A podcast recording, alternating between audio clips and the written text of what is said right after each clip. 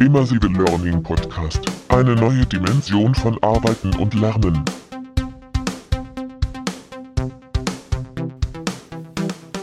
Ja, herzlich willkommen zur neuen Ausgabe von Immersive Learning Podcast. Mein Name ist Thorsten Fell. Ja, bisschen zurückblickend wieder mal. Die letzten eigentlich fast anderthalb Wochen muss ich jetzt so ein bisschen Revue passieren lassen. Ähm, will gerne anfangen mit einem absoluten Highlight für mich, weil ich hatte ja schon erzählt, dass ich selber so ein AR-Framework äh, gebaut habe und jetzt gut vor anderthalb Wochen in der Schweiz Vorlesung hatte mit 24 Lehrerinnen und Lehrer ähm, zum Thema VR und AR im Bildungsumfeld und hatte da die Chance, praktisch das SIG-Framework, so wird es heißen, einzusetzen, was eigentlich einen komplett digitalisierten Prozess in einem Klassenraumverband, wo AR ein Teil davon ist, entsprechend abbildet. Das heißt, es geht nicht nur darum, wie Lerninhalte in AR aufgebaut und entsprechende Feedback-Mechanismen funktionieren, sondern es geht auch darum, eben die Räumlichkeit, weil wir bewegen uns ja bei AR in der echten Welt, die ich weiterhin sehe, auch zu gestalten und bewusst eben mit äh, Inhalten zu erweitern, so dass der gesamte Lernprozess eben auch mit AR stattfindet bzw. unterstützt wird. Und da fängt es dann halt an mit dem Thema Aufgabenstellung besorgen. Das kann man relativ einfach zum Beispiel über einen AR-Code Marker machen. Das kann man auch mit einem QR-Code machen. Da sind natürlich viele äh, Möglichkeiten denkbar. Das SIG-Framework wird natürlich da so ein bisschen das Ganze strukturieren und äh, eben dann aufzeigen, wie dieser Prozess dann laufen kann. Und da geht es eben los, Aufgabenstellung, Aufgabenstellung elektronisch zu lesen, Aufgabenstellung vielleicht auch alleine, wie auch in, in der Gruppe, in der Lerngruppe kollaborativ zu bearbeiten und dort auch gemeinsam Ergebnisse zu generieren und diese Ergebnisse dann auch wieder im digitalen Raum zu erfassen und da auch zu reflektieren und dann nachher natürlich auch wieder der Gruppe zur Verfügung zu stellen, äh, beziehungsweise anderen Lerngruppen und so auch das Wissen zu teilen. Also ein ganzer Prozess, inklusive natürlich Feedback-Prozess. Und das konnte ich, wie gesagt, da jetzt in äh, Luzern an der Pädagogischen Hochschule in Fribourg am Außenstandort sozusagen mit 24 Lehrerinnen und Lehrer testen. Äh, die hatten wirklich Spaß, auch den ganzen Tag. Wir haben natürlich nicht nur AR angesehen, wir haben auch VR-Themen angesehen. Ja, und das war spannend und ähm, dann ging es sozusagen gleich weiter die Woche drauf mit dem Partnertreffen von der Digital Reality Academy in Hannover. Und äh, dort äh, das ganze Thema, wie wird die Digital Reality Academy weiterhin Angebote platzieren. Wir haben ja dort im Zuge der Hannover Messe das verkündet, dass wir dort diesen Standort Pavillon 36 jetzt nutzen werden, um verschiedene Formate, Veranstaltungen zum Thema Digital Reality durchzuführen. Und da gibt's mittlerweile äh, sieben Technikpartner, Netzwerkpartner, Hardwarepartner, die ähm, dort uns unterstützen. Und da hatten wir, wie gesagt, eigentlich jetzt das erste Mal ein Partnertreffen und nochmal vielen Dank an alle Teilnehmerinnen und Teilnehmer, falls die uns hören.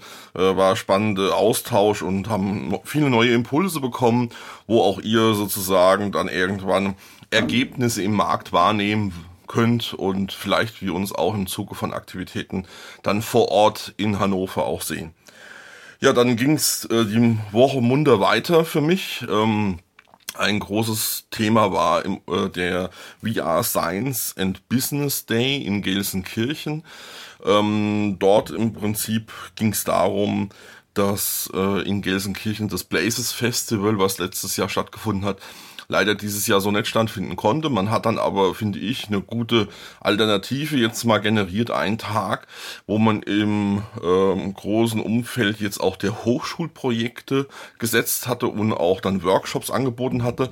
Ich hatte da die Ehre, eine Keynote zum Halten zum Thema Immersive Learning und nachher auch einen Workshop äh, mitzugestalten, weil es gibt im Moment ein Projekt dort äh, mit Griechenland, wo man die Green Skills, das heißt das ganze Thema Nachhaltigkeit, äh, Umwelt auch fördern will und das eher aus einer auch handwerklich technisch orientierten Sichtweise. Da ist eine Handwerkskammer mit integriert im Ganzen Und da durfte ich dann auch Nachmittag noch einen Workshop leiten. Also da nochmal vielen Dank an die Veranstalter. Es waren über 20 Hochschulprojekte vor Ort. Man hat da auch einen äh, Wettbewerb gehabt und hat da entsprechend Preise verliehen. Die 21 Hochschulprojekte waren sehr breit von SAK, also Sanitär, Heizungs, Klimaanlagentechnik, über Medizintechnik, ähm, über medizinische Anwendungen mit VR und AR. Also war eine große Breite. Und ganz besonders hat mich dann gefreut, äh, mit dem Projekt mit der Hochschule in äh, Albstadt äh, Sigmaringen sprechen zu können. Die hatten Multi-User ähm, AR-Anwendung mit der Holo, mit zwei HoloLens äh, da. Da ging es um das Thema Mechatroniker-Ausbildung äh, Richtung Industrie, Roboting und das war spannend. Vielen Dank da nochmal an die Kollegen für den Einblick. Hat Spaß gemacht und äh, wie gesagt, wir bleiben da ja jetzt im Gespräch. In dem Zuge wurde dann auch ähm, bei der Veranstaltung ein kurzes Interview im Deutschlandfunk gemacht. Ähm, Artikel werde ich, glaube ich, am Dienstag veröffentlichen, wenn mich das richtig ähm, erinnere, da ist äh, ein kurzes Interview gemacht worden. Viel ist nicht übrig geblieben, wie das so ist in Interviews. Man hat paar Aussagen von mir äh, dort dann zusammengeschnitten und auch mit anderen Interviewpartnern auf dieser Veranstaltung gehabt. Ich hatte dann nochmal am Freitag letzter Woche einen Workshop in, in dem Deutschen Verband für äh, Personal Umfeld und da war ein Schwerpunkt Pharmaindustrie. Und da ging es äh, mit der Überschrift eigentlich Digitalisierung und notwendige Digitalisierungskompetenz bei den Mitarbeiterinnen und Mitarbeitern. Und ich hatte da auch paar Themen eingebaut im VR und AR, äh, kann man sich natürlich vorstellen, wenn man mich heute holt. Ähm, und das war für die Teilnehmerinnen und Teilnehmer, glaube ich, ein sehr positiver Impuls, weil denen war gar nicht so bewusst, was da jetzt alles möglich ist und in welche Richtung das da geht und konnte da einfach was alles im Healthcare-Bereich, Medizin, äh, Pharma-Bereich, Industrie angeht, paar Beispiele zeigen und da waren die hin und weg. Also das war für die ein oder anderen dort ein gewisses Aha-Erlebnis auch, dass das Thema 3D äh, generell mit AR und VR getrieben an deutlich an Gewicht bedeutet, in den Unternehmen auch Upskilling zu betreiben und dort Leute fit zu machen in Zukunft, äh, war für die auch ganz spannend. Ja, mein absolutes Highlight die Woche, muss ich sagen, war die Oculus Quest. Ähm, ich kam unverhofft vom Partnertreffen am Dienstag zurück und hatte so gedacht, naja, die Oculus Quest, die ist bestimmt noch nicht da per Post und tatsächlich, sie war da, hat mich dann natürlich am Mittwoch den ganzen Tag sozusagen fast in Beschlag genommen und konnte dann am Mittwoch die Oculus Quest, ähm, ja, sag ich mal, auf Herz und Nieren, zumindest aus meiner Optik und ähm, mit den Apps, die jetzt im Moment zur Verfügung stehen im Store, testen. Und was muss ich sagen, ja, oder was will ich auch sagen? Es ist eine echt coole Überraschung gewesen, wie einfach VR sein kann und das in einem Sechsstoff-System, das heißt freie Bewegung, sowohl über die Handkontrolle wie auch mit der Brille im Raum und wie einfach ein Room-Scaling sein kann, ohne ähm, entsprechende Sensoren, die ich irgendwo außen positionieren muss und erst aufbauen muss mit Stativen oder sonstigen Hardware-Themen oder irgendwie auf den Tisch stellen muss, sondern ich ziehe die Brille auf und kann im Prinzip mit der Brille und den Controllern direkt anfangen. Und man wird das super durchgeführt. Also muss ich wirklich sagen, hat Oculus wirklich einen super Job gemacht, was den äh, Assistenten angeht, zum Room Scaling einzurichten. Ich kann eigentlich meine ganze Wohnung einrichten und der Gag ist, dass sogar die Oculus Quest sich behält, wenn ich schon mal einen Raum eingemessen habe und ich die Möglichkeit habe, diesen eingemessenen Raum auch zu einem späteren Zeitpunkt, wo ich vielleicht mit der Brille außer Haus sogar gewesen bin, wieder zu nutzen.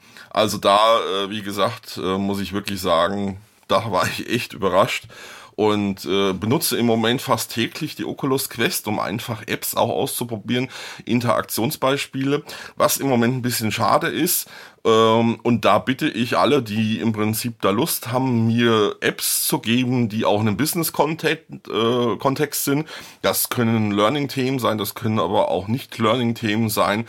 Äh, stellt mir die einfach zur Verfügung, wenn ihr wollt. Ich kann das auch gerne in Workshops, die ich durchführe, zeigen. Ähm, Im Moment sind halt im Store sehr viel, sag ich mal, Spiele logischerweise, paar Experience, aber wenig zum Learning-Thema oder auch äh, wenig im Corporate-Umfeld natürlich. Es gibt paar Social VR-Apps, ähm, die man nutzen kann, wo man natürlich auch kollaborative Szenarien abbilden könnte.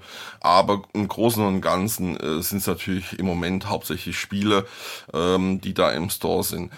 Das zeigt also ein bisschen im Moment zumindest die Stoßrichtung von Oculus. Aber nichtsdestotrotz, ich weiß, äh, viele Anbieter von euch im Markt sind dabei, da Apps umzustellen oder zu generieren. Also wer Lust hat, mir da was zur Verfügung zu stellen, ich gucke mir das gerne mal an und ähm, einfach mich ansprechen per Mail, dann kann ich euch meinen Oculus-Account geben, dann könnt ihr mir das App ja zur Verfügung stellen.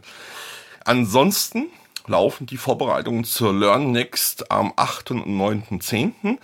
Die Agenda ist ganz, ganz langsam vom Ende der Erstellung. Das heißt, da gibt's schon so paar Highlights. Und ein Highlight, das muss ich auch jetzt schon erzählen, ist für mich persönlich, ich habe es tatsächlich äh, geschafft, einer meiner Lieblingsmusikbands und Projekte ähm, auf die LearnNext.space zu bringen. Und warum? Weil die machen tatsächlich jetzt VR-Projekte äh, und ihre Musik auch unterstützt in VR. Und das Tollste an der Geschichte ist noch, das Ganze auch im HR-Umfeld, nämlich wenn es darum geht, Stress abzubauen und letztendlich nachhaltig auch äh, in, zu entspannen und da auch im Business sozusagen in Zukunft zu entspannen. Und wenn da einen tollen Vortrag äh, von den Kollegen hören.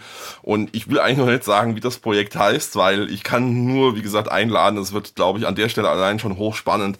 Viele andere Beispiele aus Unternehmen stehen schon, wo Referentinnen und Referenten kommen werden und Praxisbeispiele aus Unternehmen präsentieren werden an dem 8.10. Und neu haben wir ja am 9.10. Barcamp. Also, da wird ein bisschen was im Oktober passieren. Und bis dahin ist ja noch viel Zeit für VR und AR. Wir werden vielleicht noch neue Brillen erleben bis dahin. Wir werden neue Möglichkeiten erleben, wie jetzt die AR-Google-Suche. Wer das noch nicht gesehen hat, ja, einfach mal nachgoogeln. Und ansonsten wünsche ich euch erstmal eine schöne Woche. Für mich wird eine Woche jetzt sein, die sehr intensiv äh, mit internen Prozessen zu tun hat, äh, Sachen vorzubereiten, aufzubauen, zu organisieren, äh, mit Leuten sprechen. Also wie gesagt, eine schöne Woche. Euer Thorsten Fell im Immersive Learning Podcast. Immersive Learning Podcast. Eine neue Dimension von Arbeiten und Lernen.